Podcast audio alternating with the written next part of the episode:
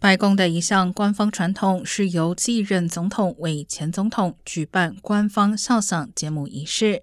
但由于前总统特朗普在位期间拒绝替奥巴马夫妇肖像揭幕，直到本周总统拜登上任一年多后，才终于举办了相关仪式，由奥巴马夫妇亲自揭幕官方肖像。将悬挂在白宫内历任总统伉俪的肖像旁边，两幅肖像均由艺术家马克迪绘制。在画面中，奥巴马身穿深色西装，与白色背景形成强烈对比；蜜雪儿则穿着一袭水蓝色礼服，坐在红色沙发上。